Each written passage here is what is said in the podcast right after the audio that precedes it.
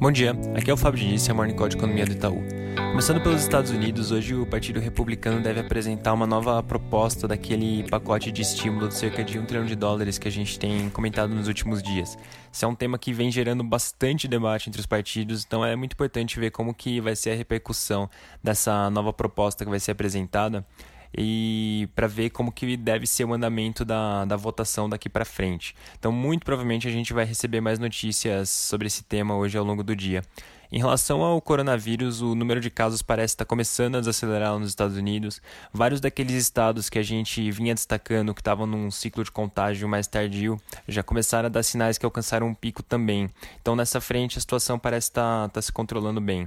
Na Europa a situação também parece estar bem ok. A exceção aqui, como a gente vem destacando, é a Espanha, que tem gerado alguma preocupação por conta do aumento recente no número de casos. E nessa frente, inclusive, vale mencionar que o Reino Unido decretou uma quarentena de duas semanas para pessoas que estão retornando de viagem para a Espanha. Então, nos próximos dias é importante a gente acompanhar também como que esse quadro deve se desenvolver. No Brasil, os dados do Covid desse final de semana foram um pouquinho piores do que os da semana passada.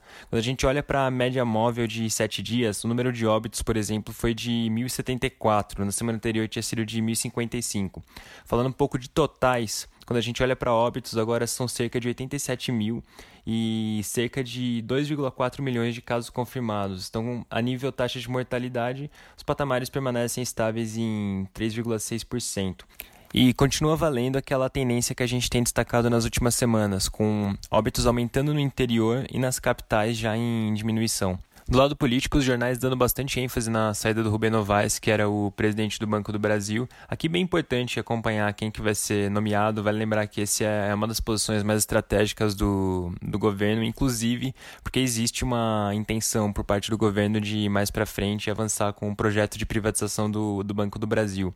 Em todo caso, assim como foi em outras substituições, como por exemplo o próprio eh, secretário do Tesouro, Mansueto, que foi substituído pelo Bruno Funchal, a tendência é que o governo acabe acaba encontrando um nome técnico também, então não deve de forma alguma alterar uh, os planos do, do governo também para o Banco do Brasil. Da parte de dados, agora há pouco saiu a confiança do comércio, né, referente ao mês de julho. O índice mostrou uma alta de 1,7 pontos percentuais, que foi um pouquinho mais forte do que tinha sido sinalizado na, naquela pesquisa que a GV soltou há duas semanas atrás, onde o índice tinha mostrado uma alta de 0,8.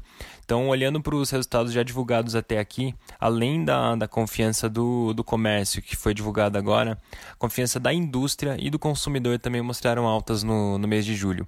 Por fim, na sexta-feira a gente divulgou o nosso cockpit do Copom, com nossa visão para a próxima reunião de política monetária. E a gente espera que o Copom corte a taxa Selic em 0,25 pontos percentuais, levando para 2%. A gente acha que apesar do patamar já bem baixo da, da taxa de juros, esse corte adicional seria motivado principalmente por conta de dados recentes de, de inflação que acabaram sendo mais benignos do que vinha sendo esperado.